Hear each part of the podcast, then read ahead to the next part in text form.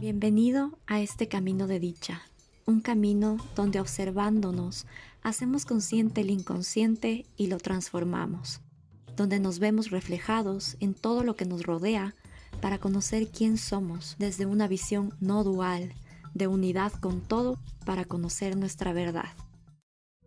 No vemos el mundo como es, vemos el mundo como somos nosotros. Soy María Belén Miño, más conocida como Cosima. Gracias por darte este espacio.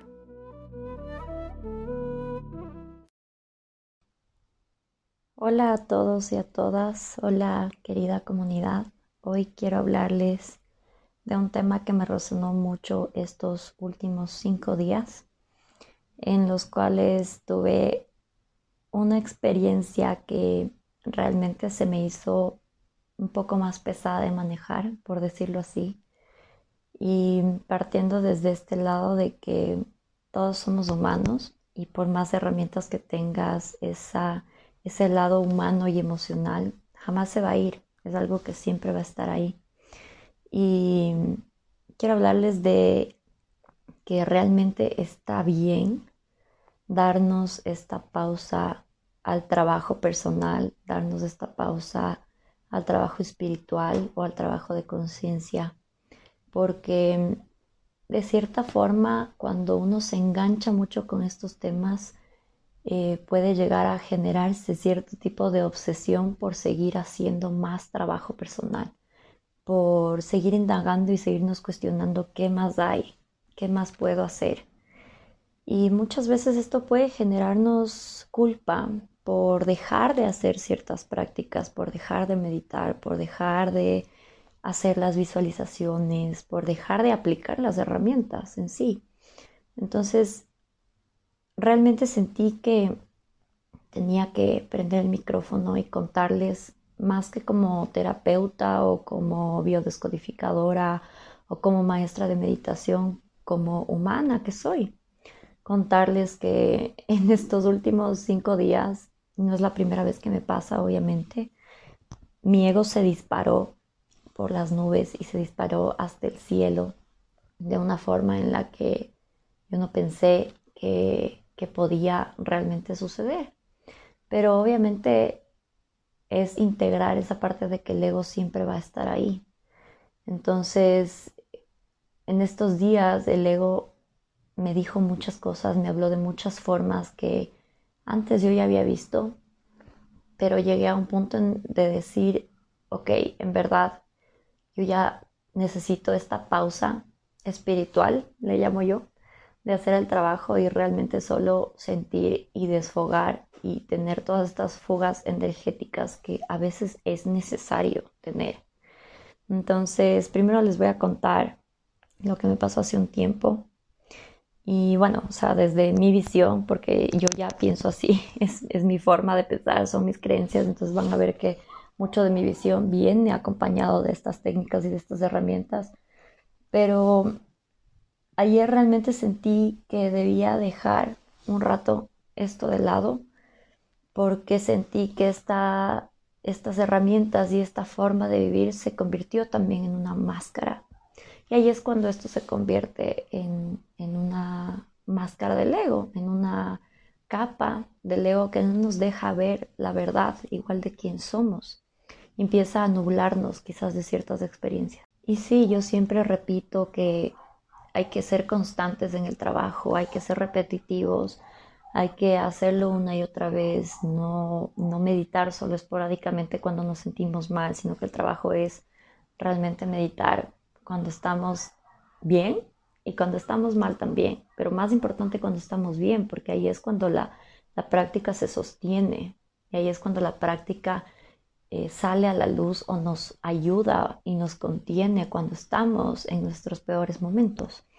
Entonces, hace un tiempo eh, yo tuve una salida con unas amigas y bueno, al salir de esta fiesta en la que estábamos, eh, tuve un choque, un choque en el cual fue contra un poste de luz y yo estaba en el asiento del copiloto. Entonces el poste realmente quedó inclinado ante mí y yo me golpeé todo, me golpeé todo el cuerpo, me golpeé la cabeza, me golpeé el brazo me golpeé las piernas, o sea, estaba realmente golpeada físicamente, ni se diga emocionalmente. Todo lo que se mueve ese momento en el cuerpo se mueve no solo externamente, sino internamente. Entonces, ese momento fue para mí un momento súper revelador de, ok, o sea, si es que yo generé este choque inconscientemente, una parte de mí lo generó, es porque hay algo que todavía hay que ajustar, ¿verdad? Entonces, este choque a mí me enseñó, más allá de que fue realmente un susto, todo estuvo bien luego, eh, tuve que, que dejar de trabajar por una semana y realmente tener esta pausa de no hacer nada. Y no hacer nada está bien también, pero tener esta pausa de que el cuerpo y la vida y el universo me estaba diciendo es momento de que pares, es momento de que pares un poco ese ritmo en el que estaba. Entonces, claro, el trabajo estaba, venía ya siendo muy intenso y algo en mí sentía esa resistencia de decir ya no quiero más, o sea, no quiero más este estado de supervivencia, de, de solo vivir para trabajar.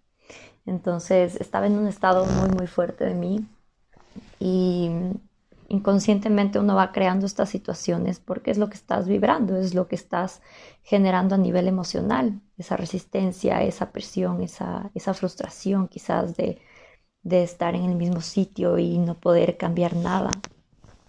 Entonces, em, el choque realmente me enseñó a mí que, que tenía que parar, que tenía que parar un momento. Y claro, la parte más afectada de mi cuerpo fue mi codo. Entonces yo uso mis manos y todo el tiempo trabajo en la computadora porque aparte de, hacer todo lo que hago de, este trabajo de conciencia espiritual, de dar las terapias, las sesiones y las biodescodificaciones, también hago diseño gráfico y trabajo eh, haciendo artes en una agencia acá en Ecuador. Entonces, claro, ese ritmo de trabajo realmente me estaba afectando muchísimo, aparte de todo lo que hago por mi cuenta. Y mi cuerpo me estaba diciendo, tienes que parar, tienes que parar, tanto así que me impidió trabajar una semana hasta recuperarme del, del codo que estaba lesionada. Entonces, esa semana fue muy fuerte para mí el no poder trabajar, el tener que quedarme en la cama sin hacer nada, el tener que estar inmovilizada el brazo. Y simplemente son señales de, del cuerpo que crea la mente inconsciente porque yo estaba en ese, en ese estado de frustración, de mucho estrés, de mucha presión laboral.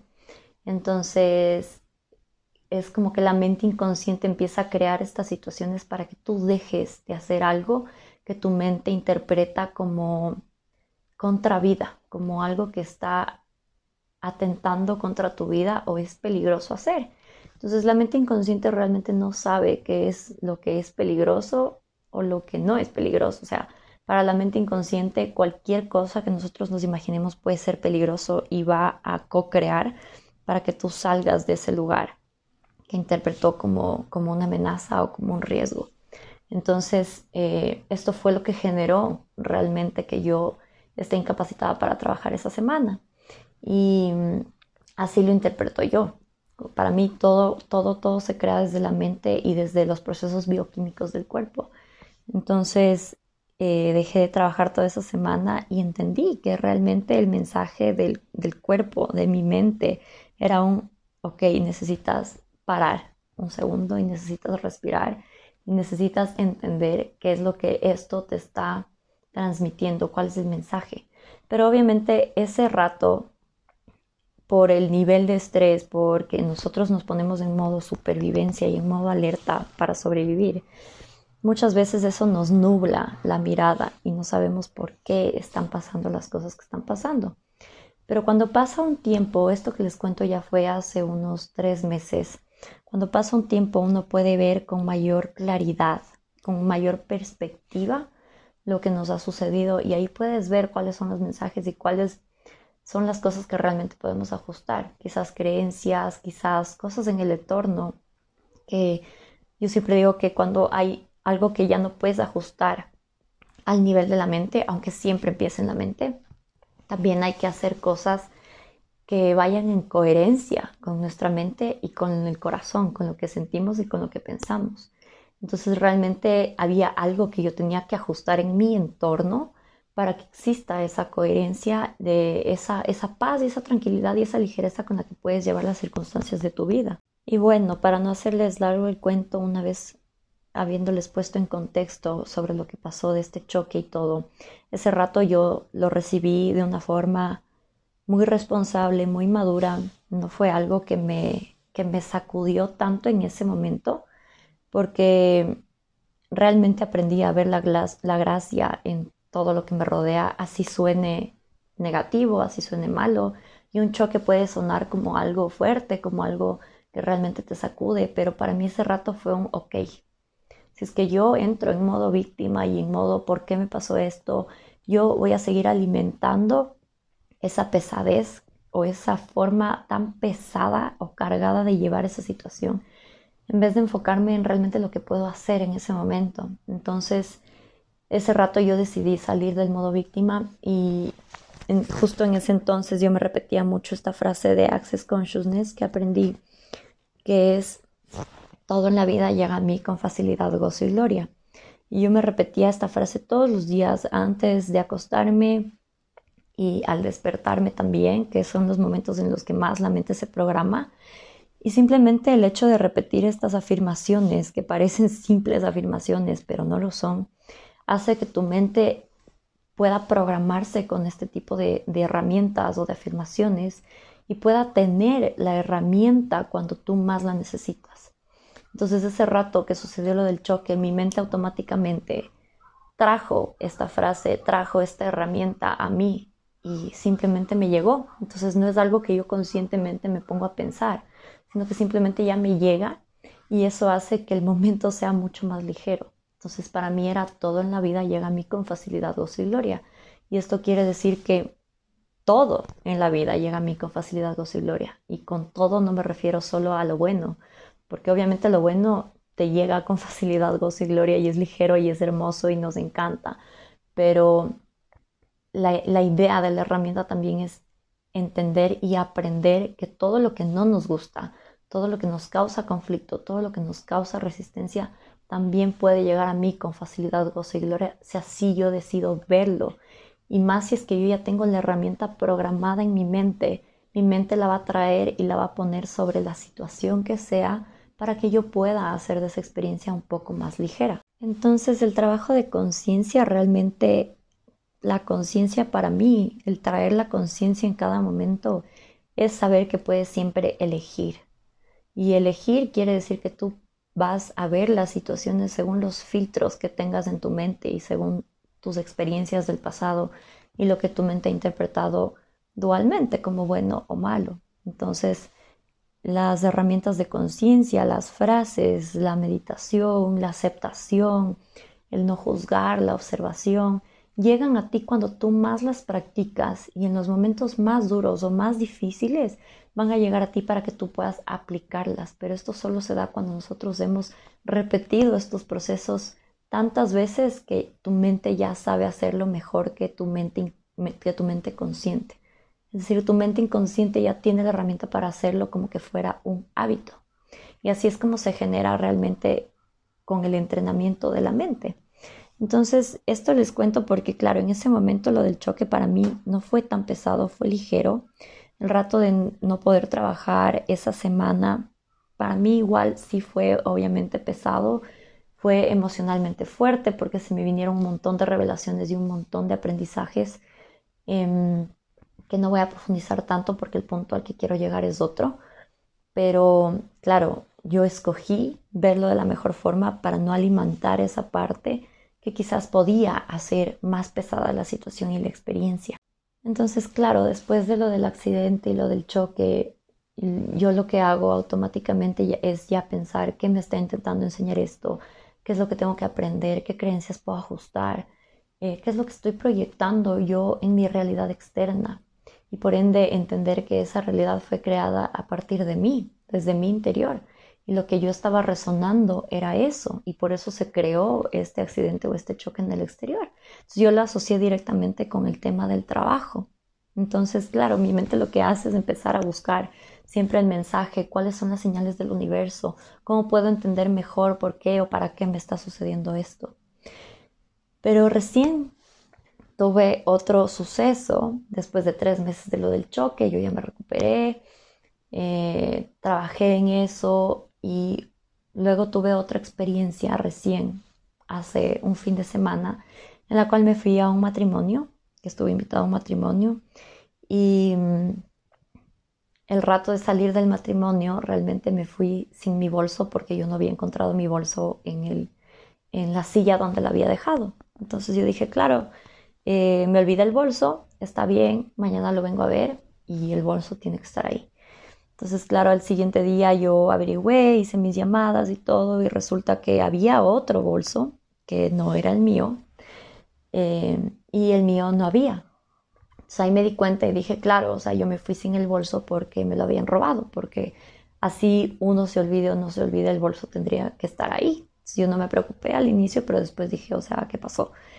Entonces, claro, ese momento fue como que, ok, todo bien, no pasa nada, todo en la vida llega a mí con facilidad, gozo y gloria, que obviamente eso hace que mi experiencia sea mucho más ligera, como les comenté antes. Pero luego eh, el bolso para esto no era mío, el bolso era de mi hermana y era un bolso fino, era un bolso costoso. Y bueno, esas son cosas, son talles materiales. Eh, sin embargo, obviamente hace que la experiencia sea más pesada porque se genera esta culpa de haber perdido el bolso, algo que era prestado y era mi responsabilidad, etc. Entonces ahí empiezan a ver esos discursos del ego súper fuerte que te empiezan a atacar. Y cuando nosotros no tenemos la herramienta de observar los pensamientos y saber que esos pensamientos primero son pasajeros, y segundo, que esos pensamientos no nos pertenecen, la experiencia va a ser mucho más pesada. Entonces, obviamente, justo yo había pedido tres días de vacaciones para, para, para pensar, para estar tranquila antes de que pase esto del bolso. Y, y, nada, esos tres días no tuve descanso. Yo realmente quería esos tres días para no hacer nada, desconectarme. Es más, conectarme más conmigo, más con mi esencia, más con mi verdad y empezar a trabajar en, mis cosas, empezar a trabajar en mis cursos, en mis talleres. Y por lo contrario, todo eso se, se cayó, se cayó por este discurso del ego tan tan fuerte que se gatilló en mí en estos tres días, porque claro, perdí mis documentos, tuve que hacer todo el trámite de las tarjetas de crédito, la cédula, etcétera, etcétera, etcétera, que obviamente son trámites, papeles y yo creo que a muy pocas personas les gusta hacer esos trámites y tuve que pasar estos, esos tres días de vacaciones que tenía haciendo estos trámites y como empezar a recuperar mis documentos. Entonces ahí me di cuenta que el ego se gatilló un montón, un montón. Y yo simplemente me, me envolví o me dejé enganchar por ese diálogo del ego tan, tan fuerte que se gatilló en mí. Y yo no quería ese rato tener ninguna herramienta, ninguna herramienta de conciencia, no quería hacer ningún trabajo de pensar qué es lo que el universo tiene para mí, no quería hacer ninguna meditación. Mi cuerpo solo me pedía descansar y, realmente como que empezar a, a, conectarme conmigo desde lo que ya sé, sin tener que sobreanalizar y sobrepensar las cosas. Y hay veces que cuando estamos en este camino espiritual y de conciencia, podemos llegar a obsesionarnos con este papel o con este estilo de vida que empezamos a adoptar y que lo hacemos tan nuestro que se vuelve nuestra identidad. Entonces, claro, yo decía, en este momento quiero, escojo, porque lo escojo, porque así lo elijo, escojo la queja, escojo la culpa, escojo esta, esta manera y esta manía de hablarme quizás de una forma en la que no es tan apropiada porque sentía que realmente estaba súper cansada súper agobiada de hacer el trabajo interno, a pesar de que yo ya lo he venido haciendo por nueve años. Entonces, a lo que voy es que está bien darse ese espacio de inconsciencia, y lo llamo inconsciencia porque para que exista la conciencia, tiene que haber este lado inconsciente. Entonces, siempre van a estar presentes estos dos lados, siempre va a estar la dualidad en este mundo en el que vivimos. Siempre va a haber, para que haya la conciencia, tiene que existir la inconsciencia. Para que haya el consciente tiene que existir el inconsciente. Para que haya la elección tiene que haber esta parte de resistencia. Si no, no podemos aprender. Igual es en meditación. Para nosotros poder estar presentes y volver al presente, tiene que haber estas cosas que quizás nos llevan a otros lados. Tiene que haber los pensamientos. Entonces, en esta parte los pensamientos son la herramienta para traerte al presente. Las situaciones de la vida son la herramienta para traerte al presente. Si no, estaríamos en otro plano dimensional que no es este. Entonces es integrar esa parte humana de saber que existen estos bajos, súper bajos, y de que a veces existen estos picos, súper picos, altos y felices. Entonces se trata de un rato parar al trabajo espiritual, un rato pararle a la meditación, un rato pararle a la lectura, a los podcasts, a, a todo, a todas las prácticas para luego empezar a ver quién realmente eres qué es lo que realmente te está sosteniendo. Si es que eso se está volviendo una, una identidad del ego, una capa más del ego, o es quién realmente eres. Entonces, claro, yo ahí me di cuenta que estaba manteniendo esta capa, esta, este disfraz del ego, este diálogo del ego de, claro, yo soy fuerte y yo tengo las herramientas para llevar todo con ligereza y sí, créanme que hasta ahorita ha sido así, hasta la situación más fuerte que hace cinco meses fue la muerte de una persona súper importante en mi vida. Eh, pude manejarlo de esa forma, de una forma tan ligera que hasta yo me impresioné de la manera en la que lo llevé. Pero ahorita llegó ese punto muy, muy fuerte de decir, ok, tengo que aceptar que quizás no soy siempre eso y que me tengo que dar el permiso de ser esa parte humana que no quiero hacer el trabajo en este momento, no quiero saber cuáles son, cuáles son las señales del universo, no quiero saber cuál es el diálogo del ego, no quiero meditar, no quiero escribir, no quiero leer, no quiero hacer nada realmente que me haga sobrepensar la situación, porque eso puede llevar a un, al otro lado de la situación, que es el trabajar mucho en, en esta parte interna nuestra, eso puede llegar a obsesionarnos y a formar esta identidad o esta capa falsa del ego, este falso sentido de identidad también. yo llevaba mucho la capa y la máscara del, claro, yo soy una persona fuerte, y no solo fuerte, sino que sabe cómo manejar las emociones, sabe cómo manejar estos procesos bioquímicos del cuerpo, sabe cómo observar la mente sin engancharse y sin identificarse con la mente, sabe cómo no juzgar. Entonces yo llevaba esta máscara muy, muy puesta, hasta que me di cuenta que en mí también hay partes que están heridas. Y estos cinco días que tuve de todo este caos mental en el cual no quería hacer nada, nada de trabajo interno, me di cuenta que yo estaba quizás con esta máscara de esta, de esta identidad, de esta falsa identidad, que no me dejaba expresar lo que realmente sentía.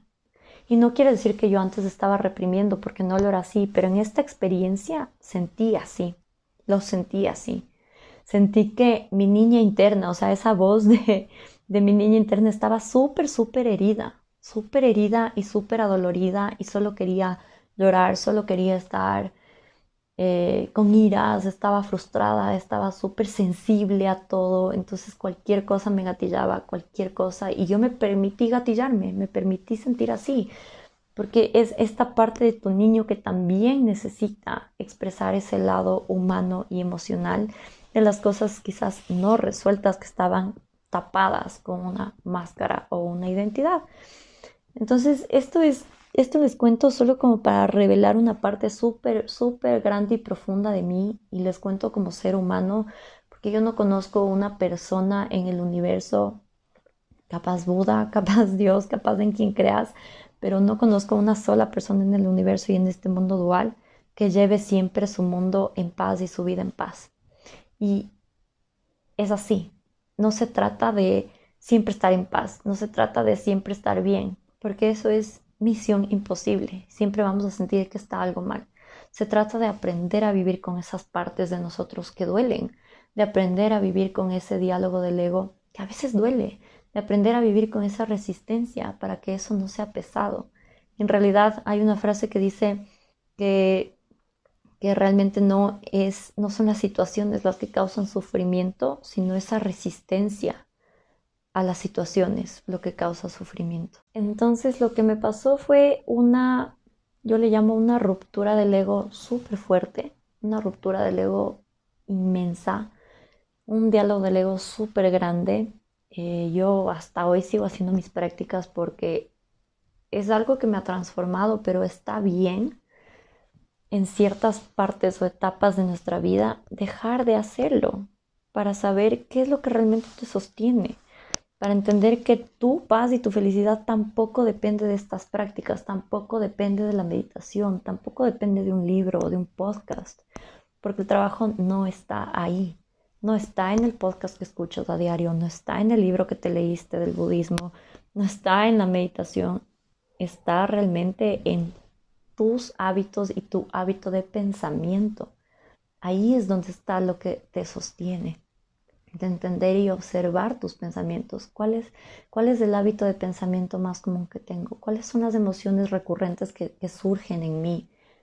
¿Cómo manejo yo esas situaciones? Fuera del mat, fuera del yoga, fuera de la meditación, fuera del libro o del podcast, porque ahí no está el trabajo. Y cuando nosotros escuchamos quizás un podcast que nos sostiene como este, como muchos otros que hay ahora, hay demasiadas herramientas y demasiada información al alcance de todos, ahí realmente vemos qué es lo que nos sostiene. Si ese ratito de podcast o nos sostiene realmente nuestra verdad. ¿Quién realmente somos sin esas cosas? Entonces, mi invitación es a que te cuestiones y te preguntes quién eres fuera de esos espacios. Y ahí es donde realmente se ve el trabajo interno. Y, y sí, o sea, en este, en este episodio yo estoy como sacando al aire y desnudando una parte mía súper, súper profunda y súper íntima, pero porque quiero hablarles desde la verdad del ser, desde la verdad del ser humano, de entender que eso somos y que hay veces que quizás no hay herramientas que nos sostengan y eso también está bien, que no meditar no te tiene que generar culpa, que no leer, que no escuchar el podcast no te tiene que generar culpa, sino todo lo contrario.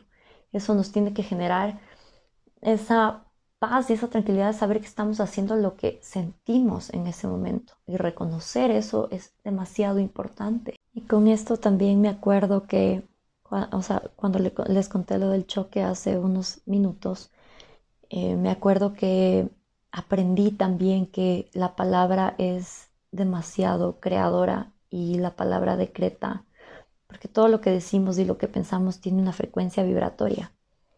Y esa frecuencia vibratoria va de acuerdo a lo que tú estás expresando a nivel emocional y a nivel de la palabra, del pensamiento.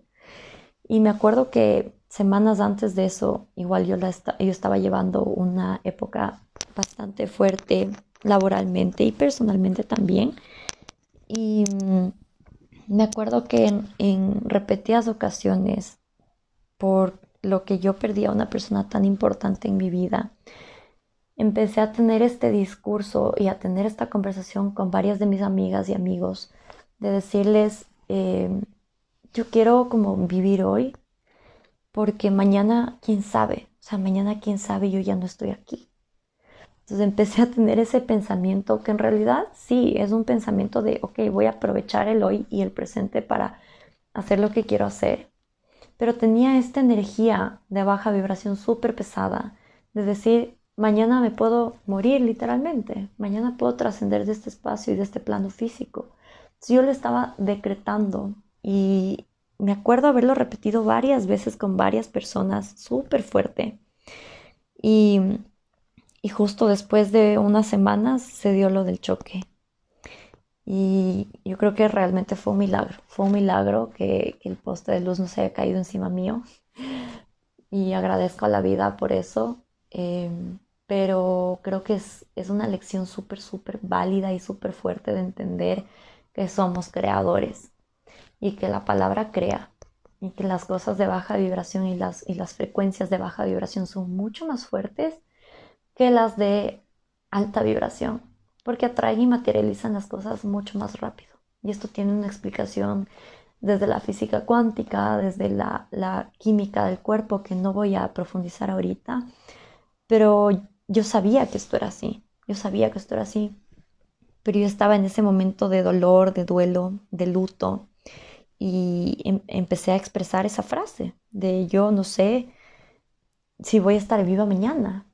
Entonces, claro, la palabra decreta y el universo me dijo, ah, ok, tú estás pensando así, toma, toma, esto es lo que quieres, porque el universo no sabe, no sabe realmente eh, conscientemente, no, entiende el juicio y va a interpretar todo lo que pides, todo lo que piensas y todo lo que decretas con la palabra y la vibración, que son tus emociones, va a pensar que quieres más de lo mismo. Entonces, si empiezas a crear desde ese miedo, si empiezas a crear desde esa baja vibración de la culpa, que es una de las vibraciones más bajas, o desde la vergüenza, el universo te va a decir, ah, ok, entonces tú estás vibrando de esta forma y esta persona quiere más de eso, entonces le vamos a dar más de lo mismo. Entonces se trata de, obviamente, como les dije antes, no se trata de mantener esa alta vibración y siempre ser amor y paz y de siempre estar en paz, porque eso es humanamente imposible. Eso solo puede ser posible en el plano espiritual y en el plano energético, en otras dimensiones, pero en esta dimensión no. Entonces se trata de salir de esos estados en los que a veces entramos. Se trata de no mantenernos en esos estados por tiempos prolongados y de no reprimir lo que estamos sintiendo, porque realmente la baja vibración es cuando nosotros estamos reprimiendo lo que estamos sintiendo. No reprimir quiere decir que yo canalizo eso que estoy sintiendo y salgo, no me engancho con ese pensamiento, no me engancho con esa frase, no me engancho con ese estado del ser, que se vuelve como un estado del ser, se vuelve quien tú eres. Entonces se trata de salir, de ir saliendo poco a poco y empezar otra vez a conectarte con la parte creativa, con la parte del amor, con la parte de la paz y de la confianza de saber que todo lo que sucede es perfecto, a pesar de que en ese momento no lo podamos ver. Todo lo que sucede es perfecto. Y si empezamos a aceptar esas partes de nuestra vida sin resistencia es cuando en verdad empezamos a elevar esta vibración. Cuando dejamos de juzgar las situaciones como buenas o malas, empezamos a elevar nuestro estado interno. También parte del análisis, obviamente después de unos días de darme esta pausa espiritual, fue que esta situación me estaba mostrando partes de mí que no me gustaban, que quizás no he aceptado, que quizás en momentos se gatilla y otra vez tengo que hacer el trabajo de aceptación personal y que me enseñó que en cada momento tenemos que recordarnos del dejar de juzgarnos, dejar de ser tan duros con nosotras y nosotros mismos y empezar a ser más compasivos. Incluso un tiempo empezaba a abrazarme a mí misma, a darme ese, ese, ese, esa contención y ese amor ese perdón que yo misma necesito a veces.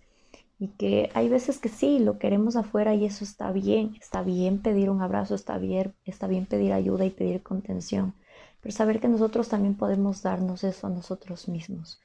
me di cuenta que ese espejo, que es el universo, que son las situaciones de mi vida, simplemente en la situación del robo, eh, por ejemplo, me estaba mostrando esas partes de mí y simplemente todo lo que yo estaba proyectando, que era a través de la ira, de la frustración, me estaba enseñando, me estaba reflejando esas partes de mí que todavía tengo que trabajar, esas partes de mí que no me gustan, que no he trascendido, que no he integrado, o que es una invitación a volverlas a integrar, porque es así, es ir y venir, siempre es recordar, y entender que esa situación no te está haciendo a ti nada malo, que el mundo no está conspirando contra ti, que el universo no está conspirando contra ti, sino que simplemente te está poniendo esas situaciones para que tú te puedas ver y puedas ver esas partes de ti que tienes que empezar a aceptar y dejar de juzgar, para empezar a integrar todas las heridas y empezar a, a sanar,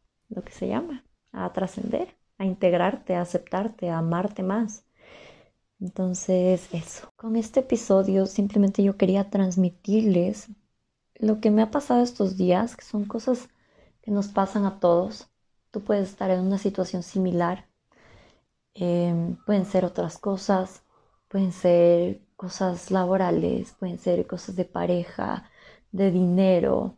Pero lo que quiero que entendamos aquí es que todo, todo es una relación energética. Todo va a ser una relación energética Y todo va a ir en concordancia y en coherencia con tu energía y tu vibración. Y lo que quería transmitirles es simplemente esta parte humana de saber que todos estamos en el mismo camino y no hay retrocesos. Siempre digo, esto es un camino, es un proceso donde no hay retrocesos. Si tu mente ya se expandió, si tu mente ya está programándose o ya es consciente de ciertos patrones, de ciertas cosas que quieres cambiar, si ya te diste cuenta de cuáles son tus heridas emocionales, si ya te diste cuenta que tienes que trabajar, tu mente jamás va a volver al mismo estado de antes. Cuando tu mente se expande, no va a volver a su estado natural, siempre va a permanecer expandido, siempre y cuando sigamos haciendo el trabajo interno. Pero está bien darse esa pausa, está, ver, está bien no sentir culpa por no hacer esas cosas, porque eso no es quien somos, eso tampoco nos define. Entonces con esto quiero decirles que en realidad no es un retroceso, sino un proceso. Y no importa cuántas veces dejemos de hacer estas prácticas, no importa cuántas veces escojamos y elijamos dejar de hacerlas porque lo necesitamos. Lo que importa es cuando retomas tus prácticas y cuando vuelves a hacer el trabajo, cuando vuelves a estar en este plano de la conciencia para que tú puedas siempre elegir el camino más ligero desde tu mente, desde tu interior. Ese es el mensaje que quería darles hoy. Nada de esto fue preparado, como siempre yo lo hago desde mi corazón, desde mi desde lo más profundo de mi ser y espero que esto les resuene. Si es que saben de alguien que al que este episodio le pueda beneficiar o contribuir, les pido que lo compartan. Y si les gustó, si les llegó, que me dejen una estrellita en Spotify. Y nada, con esto me despido. Les mando muchos, muchos besos, mucho amor y mucha, mucha ligereza y mucha firmeza con quien realmente son. Que aprendan a sostenerse por sí solos, sin depender de nada externo. Les mando miles de abrazos.